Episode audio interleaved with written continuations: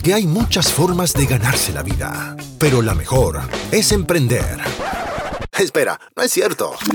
Pero si lo quieres intentar, primero tienes que aprender. Aprender a emprender. Así que prepara tus apuntes. Estás escuchando Pyme Hackers. Con Steven y con Logan. Comenzamos. Hola, bienvenidos a un episodio más de Pyme Hackers en esta tercera temporada en donde estamos no solamente debatiendo nuevos negocios, sino también enseñando un poco cómo nosotros los hemos hecho en los nuestros y qué se puede ir aprendiendo para ir a aplicar en más negocios. ¿Cómo estás, Logan? Bien, feliz noche. Todo bien. ¿Y tú? Bien, bien, gracias. Súper cansado de la semana, pero, y justamente con esto comenzamos, súper cansado de la semana, pero el fin de semana estuve de vacaciones, como en Estados Unidos era el 4 de julio. yes, actually, thank you very much. En Estados Unidos era el 4 de julio, el Día de la Independencia. A mí me hacen, tú lo celebraste. Um, tú, y como de nuevo, de mi hecho. day job. de hecho, sí, yo creo que lo celebré más yo. Y como mi trabajo de día es, es para una empresa de Estados Unidos, entonces teníamos el día libre. Por ende, decidí irme para una playa y algo súper interesante. Si bien es cierto, estamos de vacaciones, estamos en el hotel, playa, etc. De la nada comienzo a ver que hay una empresa de, de parasailing, una empresa de estas de paracaídas que te llevan, que tiene cuatro paracaídas volando cada 20 minutos justamente como nos dedicamos a esto, pues me pongo a hacerle números y me pongo a ver y veo que cada 20 minutos salen cuatro paracaídas y hay un flujo constante. Claro, la playa estaba llenísima de gente y veo que sigue y sigue llegando gente, sigue llegando gente. Al yo ver esto, claramente iba, iba con mi novia, ¿no? Entonces, al yo ver que esta gente volando y mi novia también, como, oye, qué cool hacer esto, qué lindo hacer esto. Y aquí comienza el primer punto de mercadeo. Cuando la gente está viendo tu producto, la gente te está viendo dar el servicio, pues generas curiosidad. Eventualmente llega uno de estos vendedores que está de nuevo caminando a la playa, ofreciéndole a cada uno de los toldos, porque teníamos un toldito que si queremos volar, queremos hacer la parte de parasailing con ellos. Claramente yo comienzo a negociar y, desarrollamos una bonita relación, vendedor-comprador, nos hace un descuento, buenísimo. Al final de cuentas, resulta que ellos cobraban más o menos 130 dólares por cada vuelo. Y cuando te pones a hacer los números, si cada 20 minutos salen cuatro vuelos, y cada cuatro vuelos generas a 130 dólares cada uno alrededor de 520 dólares, te estás dando cuenta que esto es un negocito, de nuevo, en una industria súper tradicional, que genera 520 dólares cada 20 minutos. En ese momento, pues, ya claramente olvidé que estaba de vacaciones, me puse a hacer números, me puse a tratar de interesar un montón. Al final decidimos volar y pues decido sentarme con el fundador, con el dueño, porque claramente, bueno, volamos y todo, eventualmente caemos al agua, vienen, te recoge un bote, y le pregunto al dueño del bote, ¿cómo llego? ¿Este bote es tuyo? ¿Quién es el dueño? Y me dice, ah, mira, el dueño de toda la empresa es esta persona de verde, que era la persona que se encargaba, uno, de cobrarte y dos, de explicarte las instrucciones. Mientras vamos en el, en el trayecto del bote hacia la playa nuevamente, pues le sigo preguntando un montón de cosas, como si me interesara mucho el negocio, porque claramente me estaba interesando y le pregunto cuántos empleados son, cuántos botes tienen, cuántas motos acuáticas, cuántas paracaídas, etc. Y me menciona que son como cuatro botes, dos motos acuáticas, ocho paracaídas y son más o menos como 15 personas en esa pequeña empresa, que es una empresa que está en un toldo en una playa. Loquísimo. Generando 530 dólares cada 20 minutos. Comienzan a las 8 de la mañana, terminan a las 6 de la tarde. Haz los números, si te das cuenta que esto es una empresa que genera 10 mil, 15 mil dólares por día durante el fin de semana. Que tú me dices, oye, pues los lunes, martes, miércoles, jueves, viernes no genera dinero, pues me vale un carajo porque el sábado y el domingo generan 30 mil dólares. Pocas empresas en un fin de semana generan 30 mil dólares. Entonces ya me siento con él, conversamos un poco y claramente mi primera pregunta es, oye, ¿cuánta, ¿en cuántas playas estás haciendo esto? Primero que nada, ¿cuánto tienes haciendo esto? Y me dice que tiene 11 años en esta industria. Y yo, loquísimo, yo, ¿cómo carajo es que, que estás acá? O sea, 11 años generando 30 mil dólares por fin de semana. Amigo, usted no sabe el negocio dónde está. El punto es que seguimos conversando y me dice que sí, bien tiene 11 años, eh, claramente hay un sube-baja, claramente el 2020 fue, fue súper difícil para ellos, claramente porque el turismo bajó, pero que en estos momentos, desde que abrieron las playas, están a reventar. O sea, que tienen que meter incluso más paracaídas de vez en cuando porque no aguantan. Mi pregunta entonces es, ¿y en cuántas playas estás? Y me dice, nada más en esta. En ese momento, claramente lo que digo es, este es el negocio. Tengo que hablar con Logan, tenemos que montarnos esta empresa. y tiene todo el sentido. arruinó eh, la vacación. Correcto, o sea, en ese momento ya toda mi perspectiva cambia Y en esa, en consulta claramente le sigo preguntando y le, comento más o menos qué hacemos, etcétera. Le sigo preguntando, le digo, oye, ¿y cómo es posible que no lo tienes en más playas? Costa Rica teniendo tantas playas tan bonitas y tan transitadas, o sea, con mucha gente, eh, ¿cómo es posible que no tienes esto en varios lugares? Todo desemboca en justamente el tema de hoy, que viene siendo, no tengo un cofundador, no confío en ninguno de mis empleados y yo tengo que estar presente para que el negocio funcione. Al final de este episodio vamos a volver a toda la parte de cómo armaríamos el negocio nosotros, etcétera, etcétera, para los que les interesa. Pueden adelantar o vale la pena que escuchen la parte media del episodio porque vamos justamente a hablar de este tema y es lo difícil que es encontrar un cofundador. Uno, cuándo es necesario. Y dos, verdaderamente es necesario. O sea, si es necesario, cuán difícil es y cómo asegurarte que tienes a la persona correcta al lado tuyo para verdaderamente expandirte, porque es mucho más fácil tener empleados que tener socios, 100%. Pero muchas veces, como en este caso, tu negocio no puede crecer si tú eres la pieza clave de ese negocio. Logan, yo sé que tú tienes mucha experiencia en, cofundadores, encontraste uno buenísimo, viceversa, claramente. Sí, de hecho, hace años encontré otro y fue muy bueno. no, y justamente por eso te pregunto. Bueno, es que a mí, honestamente, siempre he encontrado mis cofundadores haciendo algo. Nunca, nunca se me encontró en la calle por fate, ¿no? Haciendo preguntas como tú lo hiciste en la playa. Como, wow, yo veo una, una empresa interesante, ¿cómo lo hace? Y, y, tener esa curiosidad y tal vez ese como shamelessness que tiene Steven para hacer cualquier pregunta en el momento que se viene, pero nosotros de hecho nos, nos, conocimos haciendo algo, trabajando juntos en una empresa en que se contrataron muchos extranjeros alrededor del mundo, entonces ya estuvimos en la misma página en, cuanto a trabajando de forma remoto e internacional y todo eso. Pero lo que hacen la mayoría de la gente es que quieren dentro de tu burbuja de, de confort, ¿no? su zona de confort. Y, mm. buscan como un mm. amigo, un hermano, y por lo general eso les sale mal porque hay mucha emoción. Tu amigo a lo mejor no es muy ah, calificado a hacer el trabajo que tú sabes. Entonces es importante que estés construyendo algo que va a traer gente interesada, tal vez no en trabajar contigo en esa empresa, porque cuando Steven lanzó su primera empresa, no me uní a eso porque no me interesó. Te negaste, te busqué y te negaste, dilo como es. Pero yo veía que él estuvo haciendo algo interesante y nos mantenimos en contacto para seguir conversando, ¿no? Pero eso es la cosita, que tienes que buscar gente que piensa como tú, pero no lo vas a lograr si no estés haciendo algo y eso cae como dentro de lo que hicimos la última, el último episodio, que tienen que empezar, tomar acción de inmediato y eso, eso es un paso importante. Digo, no vas a encontrar una, una novia pues bonita si, si no estás haciendo ejercicio y preparándose y, yendo a, las fiestas donde hay personas lindas, ¿no? o bonitas, o como claro. se dice. claro, claro. Y tienes toda la razón. Si bien es cierto, de nuevo, en mi caso, claramente cuando Logan y yo nos conocimos, creo que de las primeras semanas que comenzamos a trabajar juntos, los dos entendimos en qué somos buenos el uno del otro. Al comienzo, y creo que tiene sentido, el hecho de dudamos de las capacidades del otro. En mi caso, Logan se estaba uniendo a una empresa que controlaba la parte de América Latina, o que nosotros controlábamos la parte de América Latina, todo era en español, la negociación era solamente latina. Y yo lo que decía es, bueno, ¿cómo es que me mandas a, con todo el respeto del mundo, cómo es que me mandas a un gringo? Que casi no hablaba español en ese momento, porque ya se había pasado cinco años desde hablar español, entonces yo, yo era muy rusty en ese momento, entonces tiene razón. Pero también sé que de tu parte tú también tenías dudas sobre Sí, que este Mae de 25 años piense que él sabe todo lo que va a saber, todo lo que va a saber. Hubo mucha confianza, pero a la vez usted sabía cómo hacer lo que decía, entonces mm, tuvo razón, pero en el momento que nos conocimos no, no nos caímos muy, bueno, de hecho eso no es así. La primera llamada no nos caímos bien, um, pero cuando nos reunimos y nos conocimos como en la oficina el primer día, pasamos como dos, tres horas conversando de, negocio. Casi no hicimos nada para esa empresa, es que pasamos horas y horas platicando de otras cosas, que ya tú estuviste listo para salir. Pero... Sí, sí, sí, sí, sí.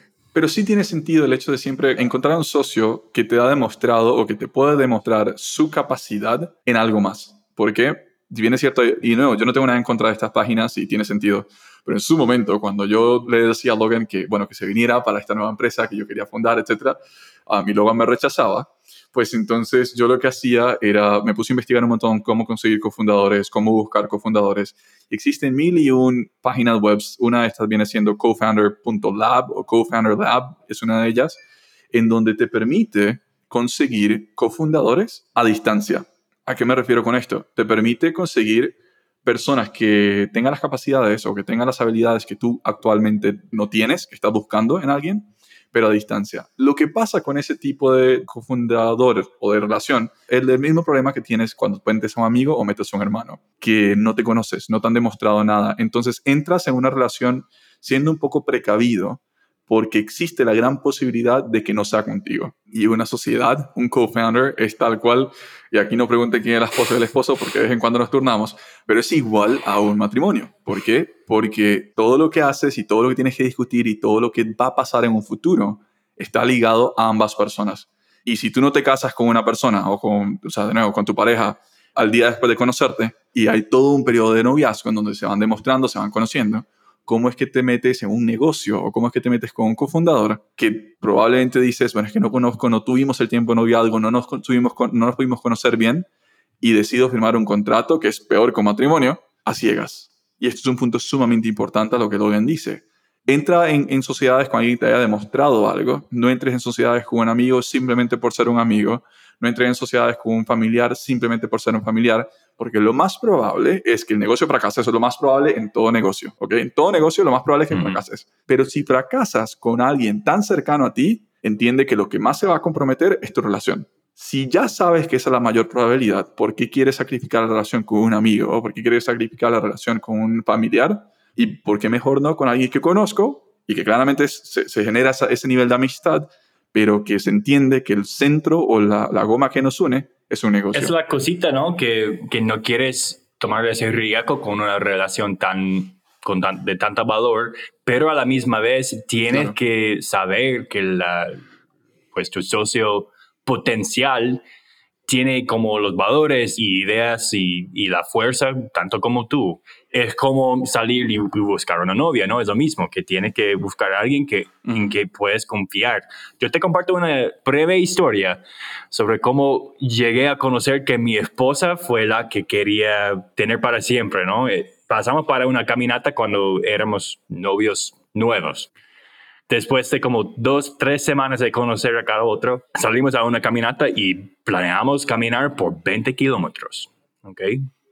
íbamos a pasar todo el día en un, parque muy lindo en las montañas. Nos perdimos y caminamos 50 kilómetros en un día solo. y yo tengo problemas de mis pies, entonces yo tenía mucho dolor y me quejaba un poco, para ser honesto, y Ashley no dijo nada. Ella tuvo como mucha energía y mucha positividad y por el fin me noté que ella había puesto zapatos nuevos ese día que no, la, no, le, quedaba, no le quedaba bien y sus toenails se cayó. Wow. y ella tenía demasiado dolor durante esta caminata, pero no dijo, no dijo nada.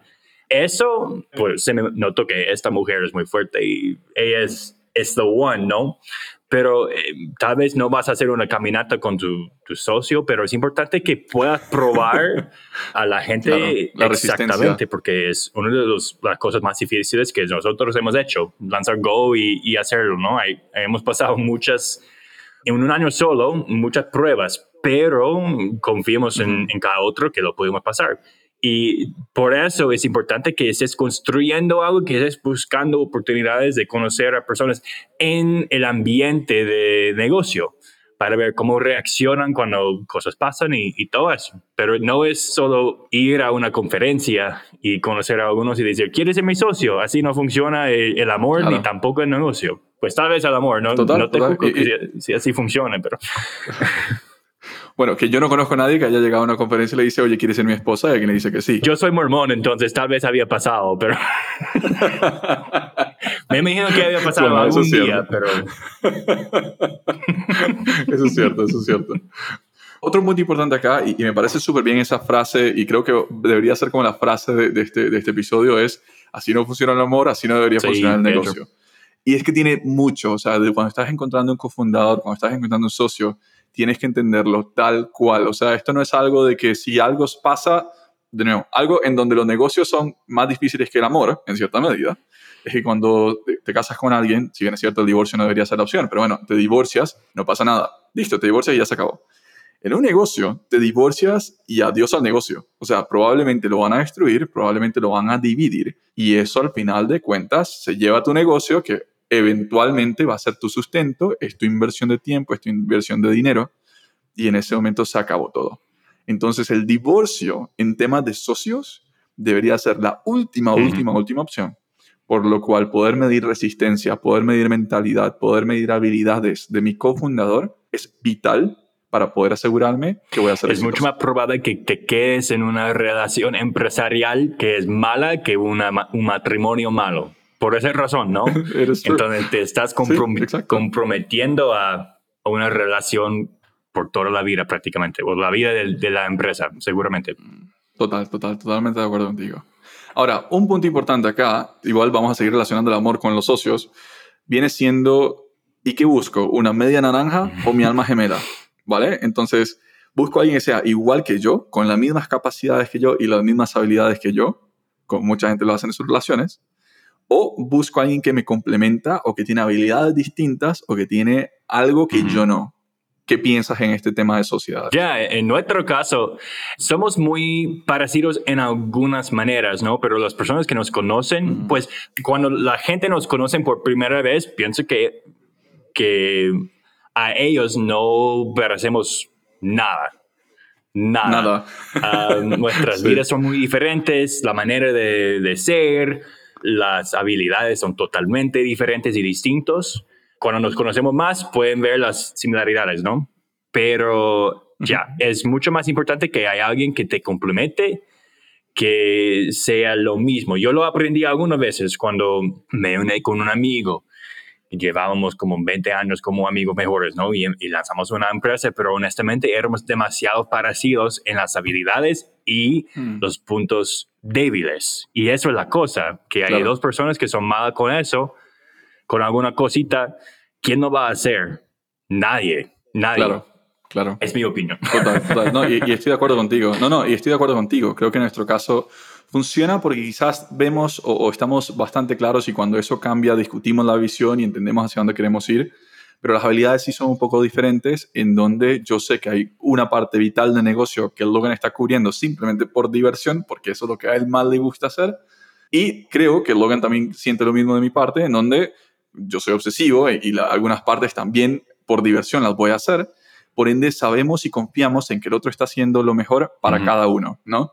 Y no tenemos que estar cuestionando, oye, ¿cuál valor es el que tú aportas o qué estás haciendo acá, qué estás haciendo acá? Sino que entendemos cómo nos complementamos, pero también algo muy importante y es que hemos desarrollado, y esto lo hemos desarrollado, porque al comienzo estoy seguro que no estaba al 100%, pero hemos desarrollado mucha confianza, un punto donde creo que ambos nos hemos demostrado que estamos literalmente por el bien del otro, en donde llega un momento donde ya ni siquiera tenemos que saber si el otro existe o se accidentó o algo le pasó, porque sabemos que el trabajo está siendo realizado. Ahora, ese tema de confianza, ¿cuáles serían algunos consejos que tú puedes dar de cómo probar esta confianza o cómo llegar a tener esa confianza en alguien? No confiar tanto en conversaciones, tanto como probarlo.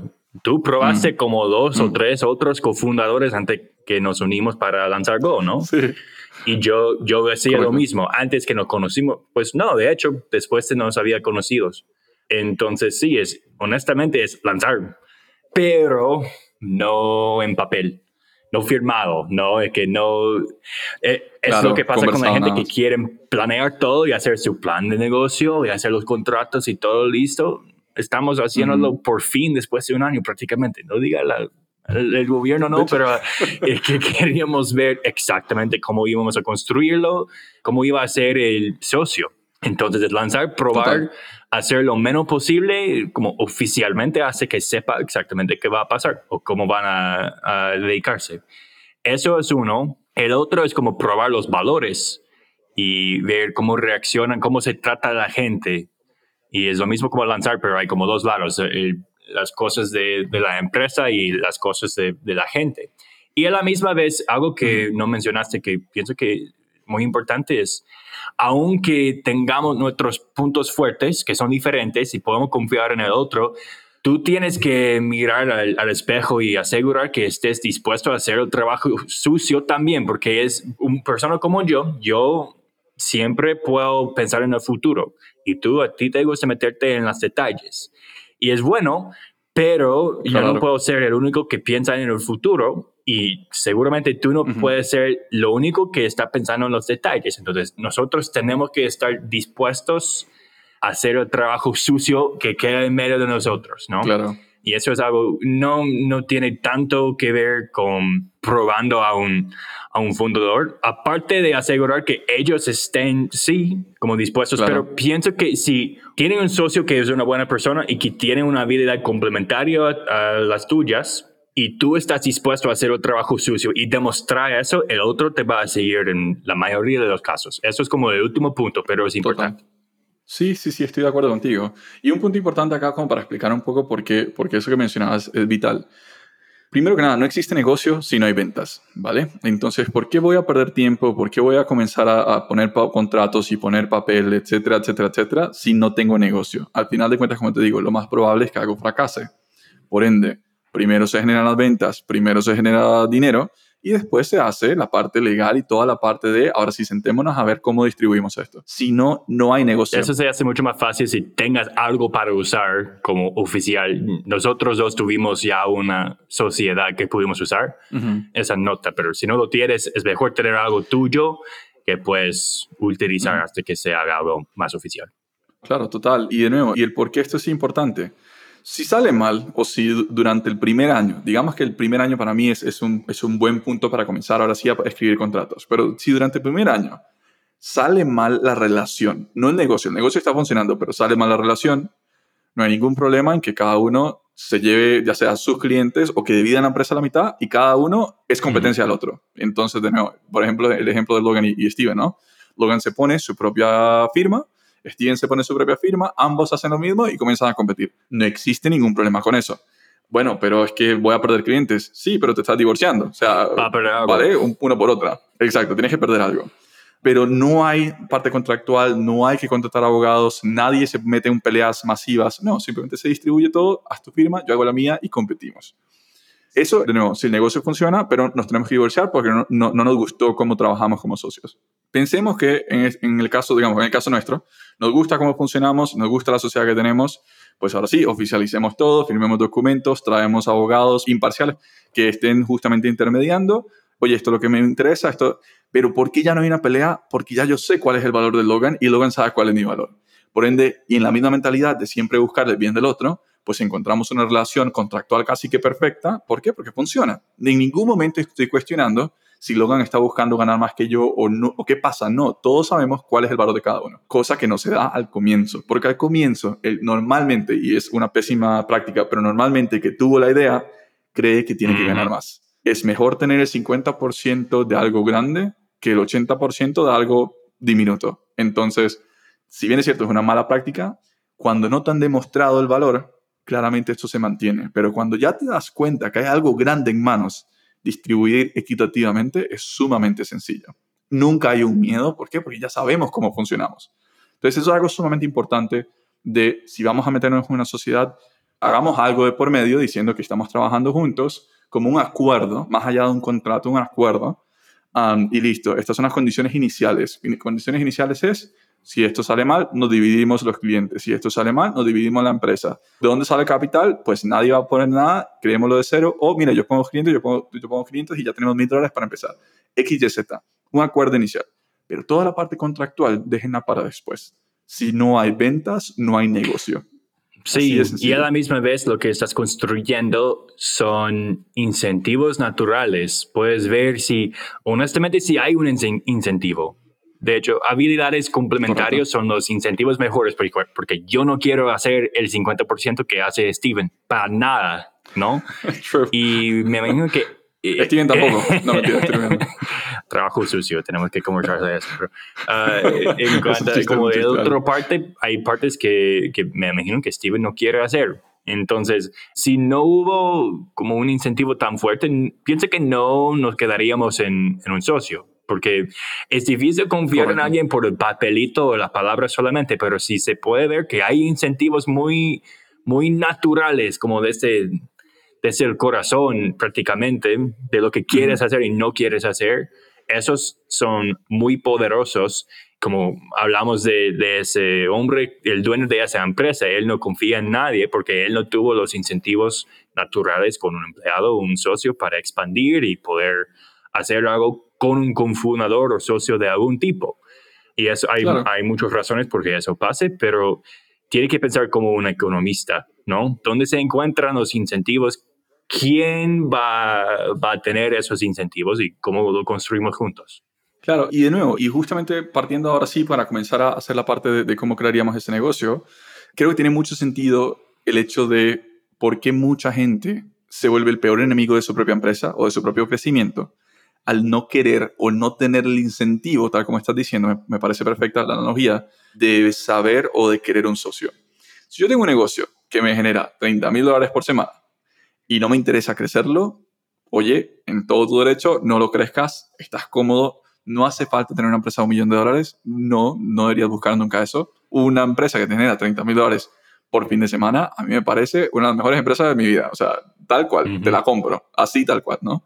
Pero si quieres crecer, tienes que entender, hay opciones, ¿no? Uno, socios. Dos, y eso lo vamos a discutir ya casi, revenue share, o como se diría eso en español, compartir ganancias. O tres, generar líderes dentro de tu empresa, pero tienes que estar dispuestos, uno, a pagarles bien y dos, a compartir los secretos con ellos. Y normalmente lo que encuentras de, estos fundadores que son el peor, el peor enemigo de su propia expansión encuentras, uno, no quieren tener socios porque no confían. Ellos sienten que como ya mi empresa genera 30 mil dólares por semana, yo no tengo por qué darle esto a nadie, ¿cierto? Entonces no busques expandirte, quédate tranquilo, tal cual. Pero si quieres expandirte, entiende que sí, tú traes el know-how, tú traes el, el dinero, pero ocupas un socio para ayudar a la expansión y tienes que estar dispuesto a sacrificar un poco de tus acciones o, o tu porcentaje para que esta persona se sume, tal cual.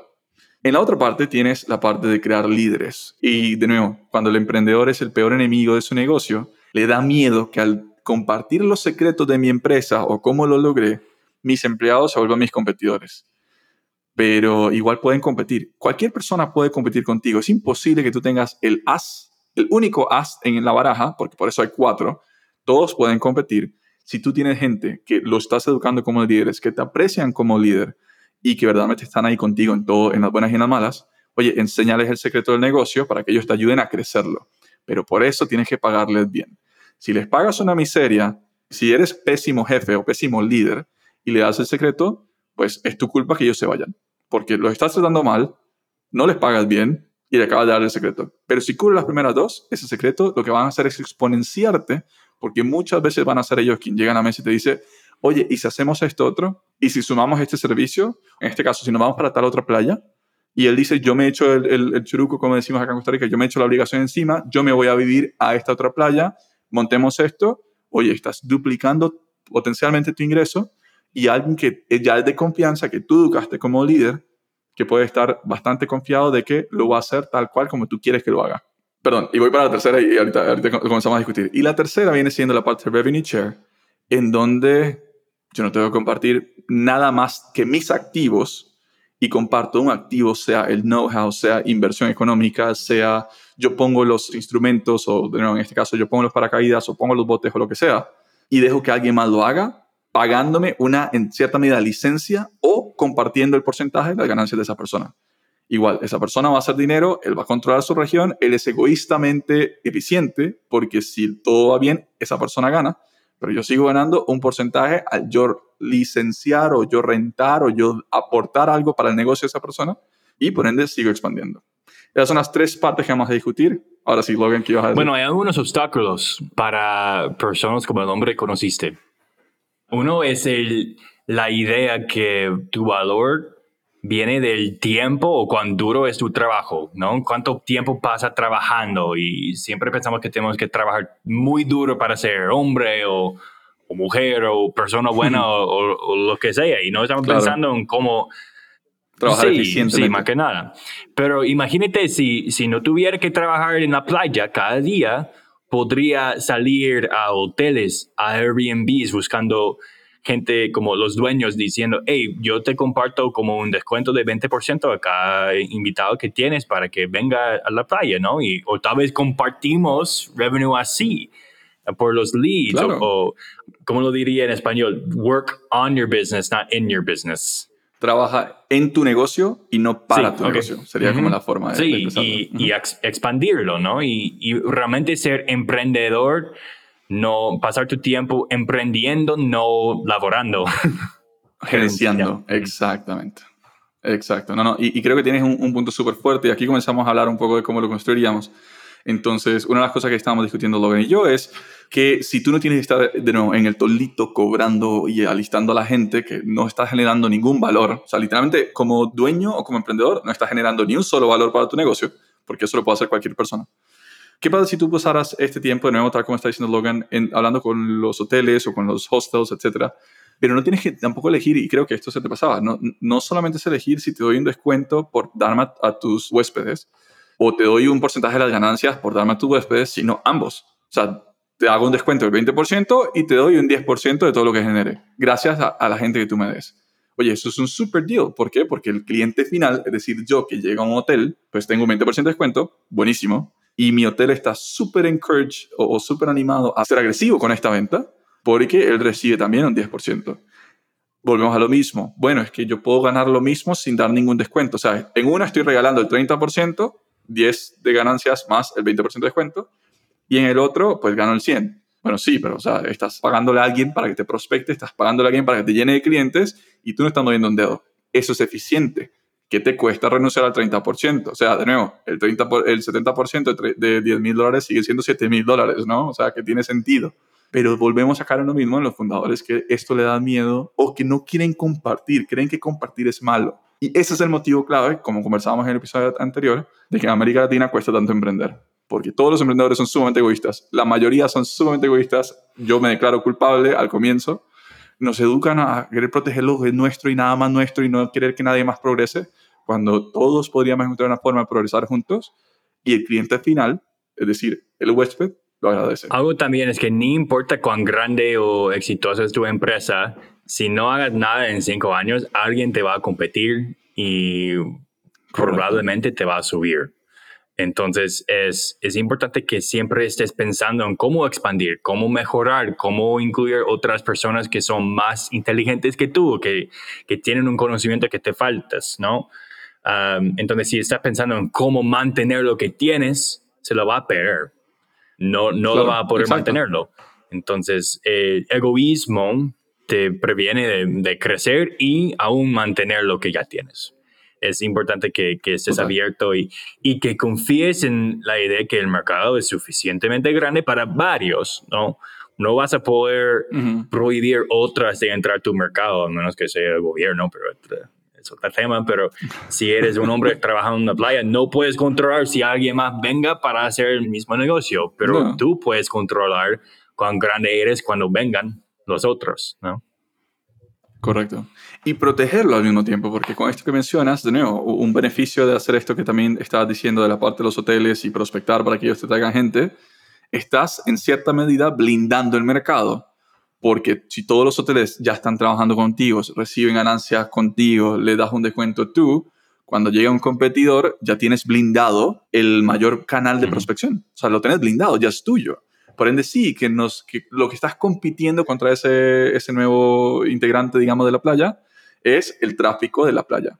Pero todo lo demás ya está llegando directo a mí. O sea, yo tengo, o, o, el hotel trae a la gente que llega directamente a mi toldo. Por ende, lo que estoy compitiendo, o lo que se está compitiendo verdaderamente es un 20-30% del tráfico de la playa, pero toda la gente de los hoteles ya llega a mí. ¿Vale? Y eso es un punto bastante fuerte de ¿Por qué buscar hacer estos partnerships? ¿Por qué buscar una forma de compartir revenue? Para mantener a alguien que proteja tu industria por ti y no solo tú solito llevando Por esa misma razón es, es importante que desarrolles la mentalidad que puedas replicar lo que tienes. ¿no? Porque si, si tienes en mente que yo solo puedo hacer esto y si esto falla, ya no tengo nada más para comprar pan, ¿no? Ah, pero si puedes tener esa mentalidad de yo estoy aprendiendo cómo emprender, cómo lanzar una empresa, reconocer una necesidad y reconocer cómo crecerlo, no vas a tener tanto miedo de incluir otras personas o compartir tu conocimiento. Yo te comparto, les comparto cómo, qué me pasó cuando nos unimos, ¿no? Apenas había yo aprendido cómo hacer algunas cosas que me ayudaban mucho y ganar clientes, ¿no? Pero cuando nos unimos, me, yo tenía mucho miedo de perder lo que yo me había logrado. Y eso me fue un obstáculo. tomó demasiado tiempo para llegar al, al reconocimiento que estuve mejor uniéndome con otras personas y aprendiendo cómo replicar otras empresas que mantener esa pequeña cosa que tuve, ¿no? Y aún, me pasó a mí, pero eh, nos va a prevenir a poder reconocer otras oportunidades de expandir o otras empresas o lo que sea, pero es la idea que no me lo puedo replicar si esto falla, eso es, ese el problema. Total, total. Sí, o sea, comienzas a proteger tanto tu propio negocio que pierdes tu mente de emprendedor que si tú logras construir un negocio, deberías poder replicar eso en varios negocios. Pero cuando te alejas de emprender y te vuelves un gerente, pues sí, te vuelves súper limitado. ¿Por qué? Porque nada más a hacer una cosa. Ok, creo que con esto podemos hablar de la parte de cofundadores. Ahora sí, tratemos de hacer esto en cinco minutos, Logan. ¿Cómo construiríamos nosotros una empresa de parasailing? Bueno, yo, el parte de, de crecimiento, buscaría los más socios que, que se pueda que me pueden pasar clientes y estoy pensando, si yo, pues se nota que soy gringo, no, no, no puedo decir, si yo fuera gringo, yo soy gringo, y cuando yo voy a un lado, digamos, Nicoya en Costa Rica, que es un poco remoto, ¿no? No hay, y si no sabes cómo buscarlo, no, no vas a encontrar mucho. Yo dependo mucho en el dueño de, mi Airbnb o mi hotel para recomendarme cosas. Entonces, primero sería irme a todos los hoteles y Airbnbs y pasarte una oferta que yo comparto como 10% del negocio que me traes.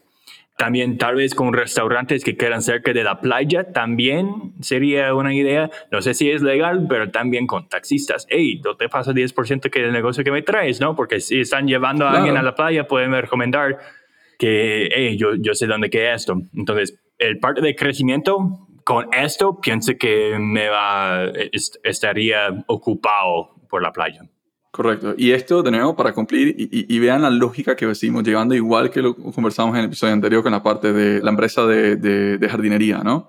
El primer paso siempre es conseguir al cliente. Aunque no tenga negocio, no tengo paracaídas, no tengo lancha, no tengo un carajo, el primer paso es conseguir al cliente. Una vez tengo el problema de que existe la clientela, solucionarlo, cómo atenderlo, es mucho más sencillo. Lo malo es cuando se hace toda la inversión inicial y no tengo al cliente, porque ya tengo dinero comprometido, ya tengo tiempo comprometido. Entonces, sin el cliente no existe negocio, ¿vale? Volvemos a lo mismo de siempre. El segundo punto acá, y de nuevo, y esta entraría un poco la parte operativa, que igual lo es sumamente bueno, pero normalmente tiendo a meter un poco la cuchara ahí, es, ok, no tienes suficiente dinero, no tienes, no sé, 10 mil dólares para invertir, quieres ver cómo lo logras, lo primero que yo haría sería comprar un paracaídas, tal cual. ¿Por qué? Porque es el martillo principal. De acá en adelante, consigo gente que tenga botes ociosos o motos acuáticas ociosos. ¿A qué me refiero con ociosos? Hay un montón de gente en estas playas, porque se dedican a, la parte costera, a la parte de pesca, etcétera, que tiene un bote que no se está usando. Y si yo te digo, mira, yo te pago 200 dólares por día por prestarme tu bote o por venir a manejar tu bote conmigo, esto es un súper negocio para ellos. 200 dólares en un sábado, 200 dólares en un domingo, son 400 dólares por fin de semana. Oye, es un buen deal. Sin embargo, tú te estás echando, de nuevo, pensemos que mil es un muy buen revenue share. Primer punto. El paracaídas, de nuevo, es mío. Tercero, la parte del toldo, pues una inversión del toldo es mínima. Ya tengo la gente entrando, ya tengo el paracaídas, ya tengo los instrumentos caros o los activos caros que están en el agua. ¿Por qué? Porque estoy compartiendo. Ocupo a alguien que, un vendedor que esté transitando en la playa para que me traiga gente, de nuevo, si bien es los, los hoteles están mandando, ocupo la mayor cantidad de personas pidiendo mi servicio. Pues nada, le digo, oye, mira, igual, o te pago 100 dólares al día, todo bien, o te pago 20 dólares al día fijos y te doy un 5% de todo lo que tú generes. Revenue share. Eso es un buen deal para alguien que lo sabe hacer. Y yo lo único que invertí fueron, no sé, como 800 dólares que me costó el paracaídas o 2.000 dólares que me costó el paracaídas y ya tengo un negocio andando. Eso es un negocio. Ahora, un paracaídas a este ritmo genera de nuevo 100, pensemos que matemática fácil, pensemos que 100 dólares son 130, pero matemática fácil, 100 dólares por vuelo cada 20 minutos significa que por hora este paracaídas me está generando eh, 300 dólares, ¿cierto? 20, 20, sí, 300 dólares. Eso por hora y estamos hablando de 8 horas al día, que son 2.400 dólares por día. Eso sería en un día de 8 horas. Con Imagínate, si estás como, digamos en Nicoya, un península, con muchas playas, puedes tener amigos o conocidos con Revenue Share. En algunas playas a que se puede viajar muy rápido si no hay gente en, en la playa donde te quedes, como buscando, hey, acá tengo dos que quieren hacerlo a las tres, acá puedes pasar. Y si sigas teniendo demanda en esas playas, puedes tener alguien de tiempo completo allá buscando gente para, hey, esta tarde vamos a tener un bote acá. Correcto. Así se puede expandir sin tener que comprar otro juego de tu equipo, digo. Y de nuevo, esto estamos dando un paracaídas o, un solo activo. De nuevo, mira que no estamos invirtiendo nada más allá de. Pensemos que un paracaídas muy caro cuesta 2 mil dólares. Ah, no lo busquen en Amazon antes del episodio, pero pensemos que cuesta 2 mil dólares. Estamos hablando que el retorno de inversión o cuándo pago mi inversión en un fin de semana. Sábado y domingo, si cada día genera 2.400 dólares, estamos hablando que estamos generando 4.800 dólares en un fin de semana dígame alguno de ustedes que esté generando 4.800 dólares un fin de semana y pues entonces obviamos a esta idea. En un fin de semana pago mi inversión y de aquí en adelante tengo ganancias. Y lo único que invertí fue en el aspecto principal. Todo lo demás ya estaba o fue dado por Revenue Share. Y los clientes, que son el que trae el dinero, fue lo primero que me encargué. Esto es un negocio. De nuevo, los incito a, que, a los que quieran meterse en este negocio, adelante. Logan y yo ya, ya estamos haciendo números sí hay precauciones y, y no, realmente no se lo vamos a convertir porque tampoco queremos que compitan antes que nosotros. um, sí hay precauciones que hay que tener, sí hay algunas cosas que hay que discutir en municipalidades, etcétera, pero esto es un negocio de 4.800 dólares con un paracaídas por fin de semana, um, lo que significa que al mes estás haciendo alrededor de 10.000 dólares al mes. Esto para nosotros es una pyme que vale la pena hackear. Esto es una pyme, esto es un negocio apto para lo que buscamos conversar en De hecho, llevamos nuestro equipo a Nicoya en, como dos semanas, entonces esta vez vamos a lanzarlo y nunca volvemos. Pero... ya. Ok, Logan, ¿algo más que quieras agregar? ya lo cubrimos. Estamos. Gracias a todas las personas que se conectaron, a todas las personas que están escuchando el, episodio. De nuevo, si tienen algún negocio que quieren compartir con nosotros, si tienen algún negocio que quieren que nosotros descompongamos o, ver cómo nosotros lo haríamos, ya sea que nos escriban directamente a hey.pymehackers, p y m e hackers, h a c k e r s.com. Um, nos escriben directamente ahí y nosotros vamos a, vamos a tomarlo en cuenta. Les incito también, por favor, a que compartan el podcast, ayuden a otros emprendedores que están buscando, personas que quieren emprender, que no se quieren animar, a que puedan aprender de lo que estamos compartiendo acá. Y recuerden, todos los miércoles en la noche sale un nuevo episodio. Todos los miércoles en la noche que estamos grabando los live para los que se quieren conectar y hacer preguntas. Por ende, muchas gracias y de nuevo, gracias por escuchar Pyme Hackers y nos vemos el próximo miércoles. Esto fue Pyme Hackers si quieres escuchar más de dos growth hackers creando negocios en América Latina, escúchanos todos los miércoles en Spotify, YouTube o tu plataforma de podcast favorita. Si quieres crecer más rápido, ver los manuales de emprendimiento o formar parte de nuestra comunidad latina, búscanos en pymehackers.com.